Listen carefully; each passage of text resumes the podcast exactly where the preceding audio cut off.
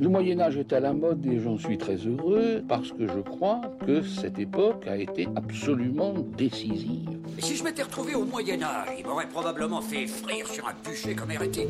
Passion médiéviste, les hors-séries. Je comprends, ça change et ça ne change pas, quoi.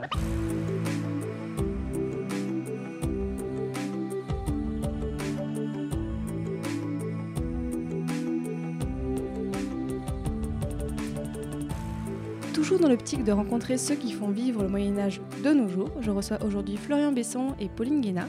Vous êtes tous les deux doctorants en histoire médiévale à Paris et en janvier 2016, vous avez créé le site Actuel Moyen Âge où vous mettez en relief des sujets d'actualité avec la période médiévale. Par exemple, vous avez parlé de la vente d'humains, des zombies, de la culture du viol ou encore du salaire minimum. Comment vous avez eu l'idée de créer Actuel Moyen Âge? Alors, on a eu l'idée euh, lors de l'International Medieval Congress de Leeds en juin 2013. Ça doit être ça, je pense. On avait entendu plusieurs euh, jeunes chercheurs anglais qui exposaient leurs usages, notamment des réseaux sociaux à but pédagogique, notamment de la façon dont on pouvait utiliser Twitter pour mobiliser des élèves, ce genre de choses. Et en fait, on s'est fait la réflexion qu'en France, on ne le faisait pas, cette réflexion, qu'on ne savait pas faire ça, et que pourtant ça nous intéresserait. Et c'est à partir de là, en fait, qu'a germé petit à petit l'idée du blog. Comment s'est constituée l'équipe qui travaille sur le blog? Vous êtes quatre, il me semble. Alors à Leeds, à l'origine, il y avait Florian Besson et Catherine Kikuchi. Donc je pense que ça devait être en 2014, en fait. Ça devait être en juillet 2014. Parce qu'à cette époque-là, je ne vous connaissais pas encore. Et euh, je connaissais Catherine via des amis. Et Annabelle Marin, que j'avais rencontrée aussi via le séminaire de Madame Crouzet-Pavant, qui est notre directrice, euh, qui est spécialiste de Venise. Et donc dès septembre, quand l'idée du blog a commencé à se développer un peu, euh, moi j'ai pu rencontrer Florian et Catherine. Et puis, on a commencé à tenter euh, des, articles, histoire d'avoir une petite réserve pour le lancement en janvier. Comment vous travaillez pour alimenter le blog? Comment vous choisissez vos sujets? Et comment se fait la répartition entre vous? C'est très souple en fait. Euh, on prépare des articles souvent longtemps à l'avance sur des sujets de fond, des choses qui nous intéressent, euh, où on sent que c'est des thèmes d'actualité. Et puis en même temps, il y a des fois où on écrit vraiment dans l'urgence pour répondre un événement. Euh, voilà, tu citais effectivement cet article sur la culture du viol, où c'est Pauline qui l'a fait. Elle a dû le rédiger le mercredi soir pour une publication le lendemain. Parce qu'il y a des fois où ça nous interpelle et on travaille vite. Et au niveau de la répartition, c'est pas c'est pas planifié. En fait, ça se fait assez spontanément. Déjà, on se marche pas du tout sur les pieds dans le sens où il y a jamais un moment où quelqu'un dit non, c'est absolument moi qui écrirai les salaires minimums, c'est vraiment mon sujet.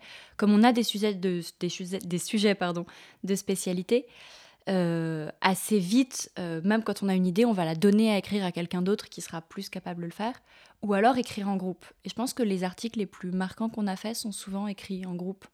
Les articles sur la guerre sainte notamment, ou des articles qui sont un peu lourds à porter tout seul, euh, on peut les écrire en groupe. Du coup, vous faites vraiment une veille de l'actualité pour voir un peu les sujets qui sortent et qui vont peut-être progressivement prendre de l'ampleur. Oui, oui, mais en fait, c'est pas quelque chose de méthodique. C'est en fait simplement on s'intéresse à l'actualité parce qu'on est euh, citoyen, engagé, euh, euh, chercheur, militant, et du coup, effectivement, à nous tous, on, couvre l'actualité, mais parce que ça nous intéresse, quoi. Donc, on le faisait avant le blog, en fait. Mais c'est vrai que maintenant, on le fait avec la question en tête, en disant ah, est-ce que je peux en faire quelque chose Est-ce qu'il y a quelque chose à en dire? Il y, a des, moments où on lit tous les, des journaux, on lit pas les mêmes journaux d'ailleurs, et pendant parfois deux semaines, on a un creux où il y a rien qui nous interpelle vraiment. Donc c'est le moment où on va sortir les articles de fond qu'on a préparés un peu sur plus des grandes thématiques euh, sociales que des événements particuliers liés à l'actualité. Pour travailler à quatre sur un blog, comment ça se passe? Alors on est même plus que quatre, parce que du coup, effectivement, il y a quatre membres fondateurs, mais l'intérêt c'est que c'est très souple, donc ça fédère en fait des gens qui viennent écrire euh, plus ou moins régulièrement ou épisodiquement, d'autres doctorants. Il y a Maxime Fulconis, Simon Asdentefel, Johan Boudès, on a plein de gens comme ça qui tournent autour de nous, donc c'est très agréable. Et en fait, on travaille euh, avec une Dropbox on met les brouillons d'articles, comme ça tout le monde peut y avoir accès, tout le monde peut relire, tout le monde peut faire les commentaires, corriger. Et une fois que ça a été euh, validé par suffisamment, suffisamment de gens, ben, on le met en ligne donc c'est pratique. Donc depuis presque bientôt deux ans, votre blog existe. Quels sont les sujets qui passionnent le plus les internautes? Bonne question. Je pense qu'en fait, ça dépend vraiment des internautes parce que euh, Bon, on voit clairement qu'il y a des sujets qui sont plus cliqués, donc littéralement c'est un nombre de clics, et dans ce cas-là c'est souvent des sujets qui touchent, euh, allez, sur l'histoire des femmes, l'histoire de la sexualité. Oui, c'est le sexe en fait, un peu n'ose pas trop le dire, mais les sujets qui plaisent le plus c'est les articles avec le sexe. Hein. Dès qu'il y a du sexe dans le titre de l'article, on fait dix fois plus de vues. Non, ou l'épilation, je pense que l'article le plus lu c'est celui que tu avais écrit sur l'épilation. Et euh, du coup, c'est les plus cliqués, est-ce que c'est les plus lus? Après, on a aussi des commentaires de gens, ceux qui vont aller commenter les articles, parfois prendre le temps de revenir ou de proposer même d'autres références euh, qu'on n'avait pas mis à l'origine. Euh, ça va être souvent sur des articles, aller sur l'économie, sur l'organisation politique et sociale. Donc je pense qu'il y a vraiment différents lectorats par rapport au blog. On essaye de, de mitiger un peu pour pas avoir quatre semaines d'affilée des articles sur l'histoire des femmes. Et puis ça, on le voit bien parce que Pauline, elle dit différents lectorats. C'est vrai qu'en fait, les articles, ils sont aussi publiés sur différents lieux. Euh, sur, euh, sur la toile, on a le blog, mais les articles sont aussi repris sur non-fiction, beaucoup sont repris sur Slate, on écrit aussi dans The Conversation, et en fait on voit bien qu'à chaque fois, c'est pas du tout les mêmes articles qui marchent au même endroit en fait, parce que c'est pas les mêmes lectorats qui lisent non-fiction ou qui lisent Slate, et on a un article qui peut cartonner sur Slate et très peu sur non-fiction, ou l'inverse. Et est-ce qu'il vous est déjà arrivé de faire un article qui a vraiment provoqué une polémique ou vous vous êtes dit est-ce qu'on l'enlève parce que ça va trop loin? Non, je crois pas. Je vois Pauline chercher. Non, c'est provoqué une polémique. Non, jamais. Il y a eu des fois où on a eu des commentaires euh, un peu musclés ou ce genre de choses, mais euh, il y en a tout le temps sur Internet. Donc euh, je pense que quoi qu'on fasse sur Internet, il y a son lot de trolls immédiats. Mais on n'est jamais, enfin, on s'est jamais demandé est-ce qu'on enlève un article? Ça vraiment. On s'est demandé est-ce qu'on écrit un article? Ça oui. Est-ce que des fois on n'est pas trop dans l'actualité Est-ce qu'on a le recul nécessaire Est-ce qu'on va pas trop vite Est-ce qu'on a raison pour certains parallèles Ça, ça arrive. Je pense qu'au-delà de ça, en fait, le, parti pris du blog, c'est qu'il soit ouvert aux commentaires. Et donc, euh, nécessairement, il y a, et puis ils sont toujours affichés euh, sous certains articles, des commentaires qui ne sont pas d'accord, parce que c'est pas juste des cours sur le Moyen-Âge, il y a aussi un, parti pris, parfois un parti pris politique derrière, qu'on assume. Donc, c'est normal qu'il y ait aussi des réponses, c'est ouvert à ça. Euh, Jacques Le Goff, vous avez si je puis dire, contribuer à, ce, mouvement, parce que euh, c'est d'ailleurs très, très sympathique euh, de voir qu'un historien de votre, euh, de votre qualité prête sa main, je vais dire un mot qui ne va pas vous plaire, à une forme de vulgarisation. Mais vous savez, le mot de euh, vulgarisation que vous venez d'employer, euh, moi c'est un mot qui me plaît, qui ne me choque pas. Euh, nous devons tous faire de la vulgarisation. La vulgarisation, c'est pas du tout vulgaire. Enseigner, c'est vulgariser. Écrire pour le grand public, c'est vulgariser. et aujourd'hui, on ne peut plus, je crois, thésauriser le savoir. Euh, il faut que l'historien soit dans la société, euh, et ça à travers euh, les médias.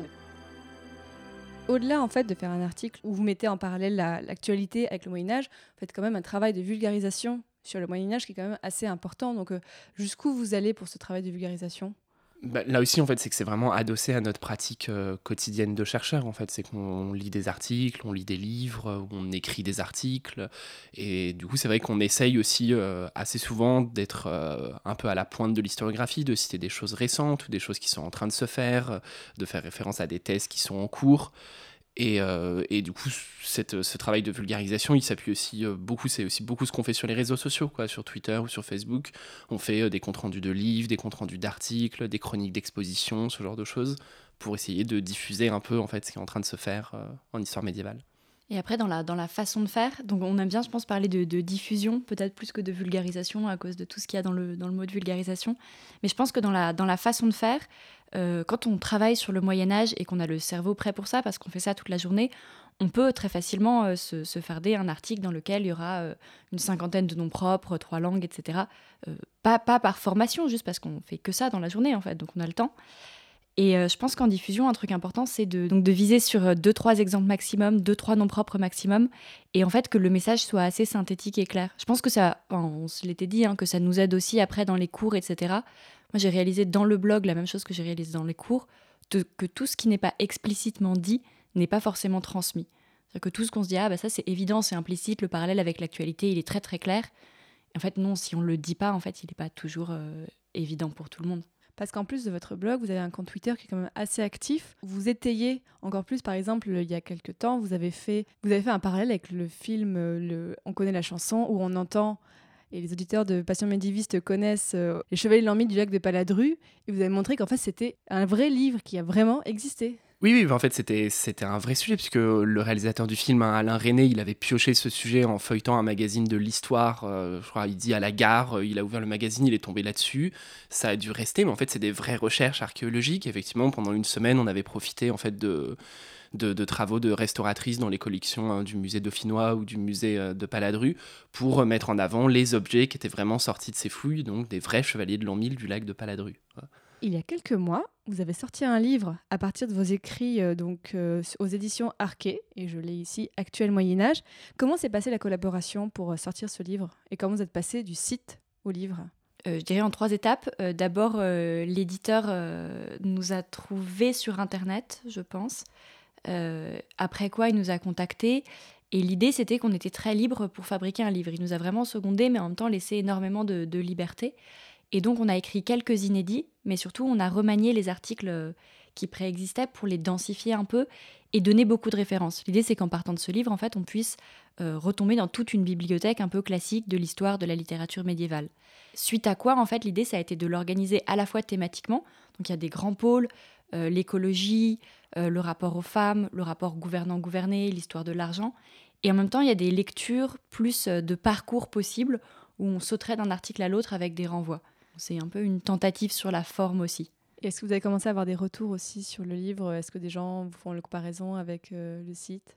Alors, il y, a plusieurs personnes effectivement qui nous ont posé la question de pourquoi l'écrit en fait Pourquoi est-ce qu'on avait fait un livre alors qu'on avait déjà le site euh, Et c'est intéressant cette question de, du rapport entre les deux. Est-ce que c'est complémentaire? Est-ce qu'il y a un côté un peu contradictoire C'est vrai de faire des articles en ligne et puis après de les reprendre dans un livre? Et en même temps, ça s'articule bien parce que comme Pauline a dit, à l'écrit, il y a des choses qu'on peut se permettre, qu'on peut pas se permettre en ligne, notamment bah, de mettre des notes de bas de page et de mettre 15 euh, titres en bibliographie. En ligne, on peut pas le faire, ça ennuie tout le monde.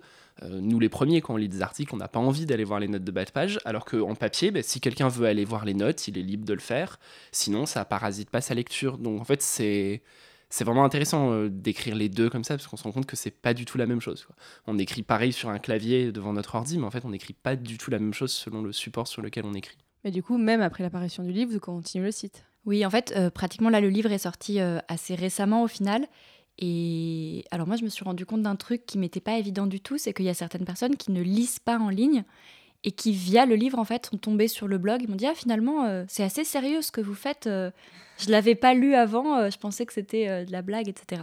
Du coup, je pense que ça, quelque part, en fait, le, le, livre et le blog vont bien ensemble parce que ça apporte un lectorat à l'un et à l'autre. Donc oui, du coup, évidemment, on continue le blog plus que jamais. Vous pouvez nous retrouver toutes les semaines et puis il y aura peut-être des suites au livre en plus, qui sait. Donc. Du coup, Florian, alors les auditeurs de Patients médiévistes vont bientôt ou peut-être ont déjà découvert dans un épisode. Tu travailles sur les États latins d'Orient. Est-ce que tu peux nous dire quelques mots sur tes recherches? Euh, effectivement, euh, j'ai fait une thèse sur, euh, les, sur les seigneurs dans les États latins d'Orient. Je me suis intéressé en fait à leur pratique de pouvoir, donc à la façon dont ils construisaient une nouvelle culture politique pour dominer les sociétés, dominer les sociétés d'Orient, qui sont plus composites, plus complexes que les sociétés d'Occident au même moment. Et Pauline Guéna, tu travailles sur quoi? Alors moi, je travaille sur les rapports entre Venise et l'Empire ottoman, et, mais en histoire médiévale. Donc je vais de la chute de Constantinople en 1453 jusqu'au moment où les, Ottomans vont descendre au sud de la Méditerranée, prendre le Caire mamelouk en 1517. On est encore au Moyen Âge là? Voilà, donc c'est toute l'ambiguïté. c'est un sujet qui est euh, assez célèbre, hein, c'est un sujet assez classique, euh, classique chez les modernistes et qui a été beaucoup moins traité pour cette période-là, entre autres parce qu'il y a euh, une difficulté de source dans cette période-là. Donc l'idée c'est de combler ce, vide. Mais oui, on est à la frontière entre les deux, hein, tu as bien raison, c'est tout l'enjeu. Mais de toute façon, on le disait tout à l'heure entre nous, euh, tu sais qu'on est des fervents partisans euh, de la vision de Logov d'un long Moyen Âge. Donc pour nous, le Moyen Âge, ça va jusqu'au XVIIIe siècle et on l'assume sans aucune difficulté. Quatrième, XVIIIe, ça marche très bien. C'est une position de Logov qui est quand même assez discutée, mais on pourra en reparler une autre fois. Et au-delà des articles qui marchent le plus, quel est l'article qui vous a le plus marqué, que vous avez mis en ligne sur euh, Actuel Moyen Âge? Alors moi, l'article que j'ai le plus aimé écrire, donc sans doute qui, euh, m'a le plus marqué, c'était l'article sur euh, la façon dont les livres se sont mis à circuler 13e et 14e siècle. En fait, un moment où euh, il y a de plus en plus de livres qui sont écrits, et donc le rapport à la lecture change, et on se met à avoir un rapport où les gens peuvent éventuellement, pour le dire vite, butiner de livre en livre, donc chercher une information, et donc on invente au même moment dans les livres des tables des matières, etc. Bon, évidemment, tous autour de cette table, on adore lire, donc du coup, la question de notre rapport au livre, c'est une question importante. et, et voir qu'il y a un moment où vraiment historiquement cette façon de lire là s'est inventée, elle est assez forte, d'autant plus que maintenant on est en train de passer au blog, etc. Donc on invente de nouvelles façons de lire.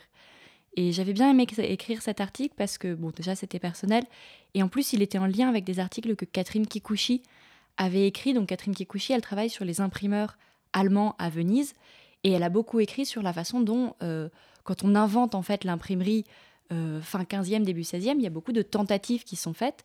Certaines ont disparu, d'autres sont passées. Et ça rappelle évidemment les tentatives qu'on fait actuellement pour euh, faire de l'écrit numérique, tout simplement. Donc je trouvais que ça se mélangeait bien avec un esprit du blog en général, et ça répondait à des thématiques euh, de lecteur, tout simplement. Et toi, Florian?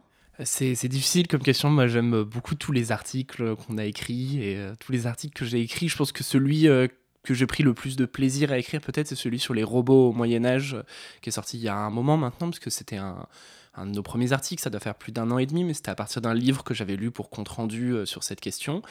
Et effectivement, euh, je m'étais dit qu'on tenait vraiment quelque chose qui était très pratique parce que ça permettait de casser immédiatement une image que les gens ont du Moyen Âge, quoi. Voilà, le Moyen Âge rural, le Moyen Âge sombre, etc. Bah, d'un coup, en leur rappelant que c'est aussi un Moyen Âge très technique, un Moyen Âge qui construit des machines, un Moyen Âge qui est fasciné par les automates, un Moyen Âge qui invente des tas de choses au niveau des rouages extrêmement sophistiqués.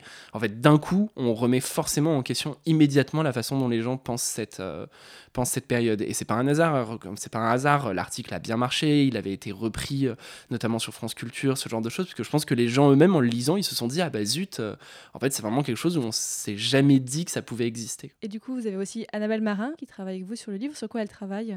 Alors Annabelle, elle travaille sur les femmes de pouvoir euh, en Castille, donc juste avant Isabelle la catholique, qui est la grande figure de, reine féminine en fait de cette époque-là.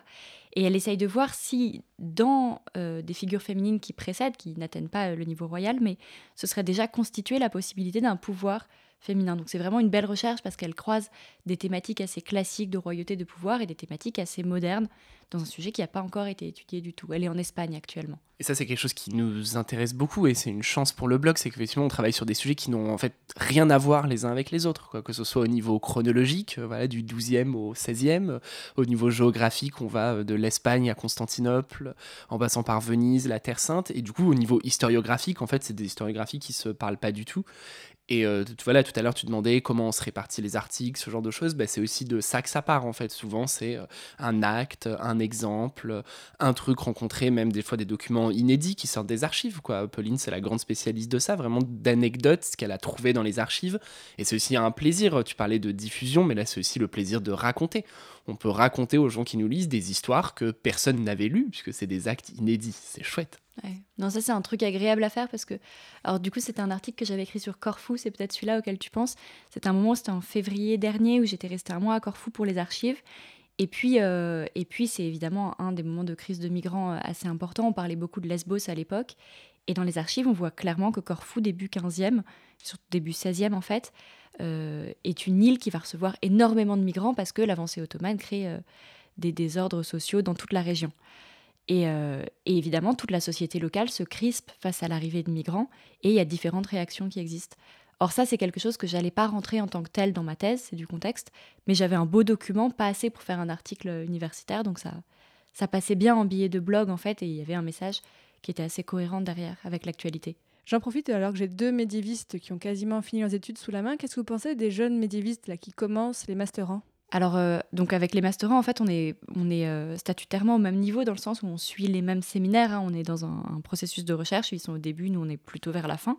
Florian complètement à la fin. Et je pense que ce qui est assez beau, ce qu'on voit, c'est qu'il y a énormément de, nouveaux sujets, en fait. Souvent, les gens disent Ah, tu travailles sur le Moyen-Âge, est-ce que c'est pas déjà tout fait? Est-ce qu'on sait pas tout? En fait, pas du tout. Il y a des tas d'archives qu'on connaît pas. Et donc, euh, chez les, chez les masterants, en fait, souvent, le master 1, c'est on refait un sujet déjà fait. C'est un peu souvent ça, le master 1. Euh, là, on se rend compte qu'il y a vraiment des trous dans la recherche, des trucs qui n'ont pas été étudiés. Et donc, quand on les croise, on essaye de les aiguiller autant qu'on peut. Les masters de verre, euh, va voir euh, dans cette archive que les gens ne fréquentent pas du tout tel corpus, pose-toi telle question. Parce qu'en fait, ça, ça peut donner lieu après à de, de, très belles thèses, à de très beaux travaux qui soient nouveaux, en fait, qui n'ont pas encore été faits du tout. Oui, c'est vrai, je suis d'accord. je suis fasciné quand je parle à des masterants ou des masterantes par la diversité des sujets possibles. Le nombre de choses dont j'avais absolument aucune idée, les auteurs, les rapprochements, les méthodes, les fonds d'archives. Et c'est super parce qu'en fait, on sent que c'est un champ qui ne s'épuisera jamais. Et on sait qu'il y aura des médiévistes encore euh, bien après nous qui continueront à travailler sur ça. Ça, c'est quand même fascinant. Et est-ce que vous voyez des thématiques émerger en ce moment, ces dernières années? Est-ce qu'on voit des thématiques? Bah, Du coup, on voit des thématiques, mais qui sont aussi liées à notre angle d'approche. C'est-à-dire que moi, je vais être beaucoup en contact avec des gens qui travaillent sur les, contacts entre cultures, les contacts Occident-Orient. Donc j'ai l'impression que c'est quelque chose de très fort qui arrive. De même, tout ce qui est euh, histoire de l'écologie, comme ça m'intéresse beaucoup, je lis dessus et donc je suis en contact avec ces gens-là. Euh, néanmoins, je pense que c'est assez vaste en fait. Oui, ça dépend beaucoup, mais non, mais tu as quand même raison de le souligner. Il y a quand même des tendances lourdes de fond sur la longue durée qu'on sent. L'émergence de l'histoire environnementale, on le voit bien. Je pense qu'il y a 15 ans, personne travaillait sur ça. Et on voit maintenant, effectivement, il y a des livres qui sortent régulièrement sur le sujet. Et il y a plein de masterants qui travaillent sur ça, sur la domestication de la nature, euh, le rapport euh, entre l'homme et son environnement, l'anthropisation des milieux naturels au Moyen-Âge, ce genre de choses. Ça, clairement, c'est une tendance qu'on voit apparaître. Et pour ça, je pense qu'il un vrai lectorat en fait pour tout ce qui est travaux sur l'histoire environnementale, même en ville en fait, euh, dans la gestion des déchets, des eaux, etc. Ça peut être vraiment euh, juste des, histoires légales aussi de comment est-ce qu'on protège la forêt ou comment on protège des, des pâturages. Et bien, c'est des sujets qui intéressent en fait parce que, bon, c'est aussi un, biais de lecteur, mais euh, dans les milieux très proches de, de l'écologie, c'est souvent des gens qui lisent beaucoup aussi, parce que c'est pas des choses qui sont portées de façon très très régulière par les médias. C'est porté quand il y a un problème, mais c'est pas porté de façon assez régulière du tout. Donc les gens qui lisent beaucoup sont proches de ces thématiques et donc c'est des gens qui vont aller chercher des livres, aller chercher des informations. Je pense que c'est une histoire qui a besoin de se constituer en ce moment et qui porte euh, un truc important simplement.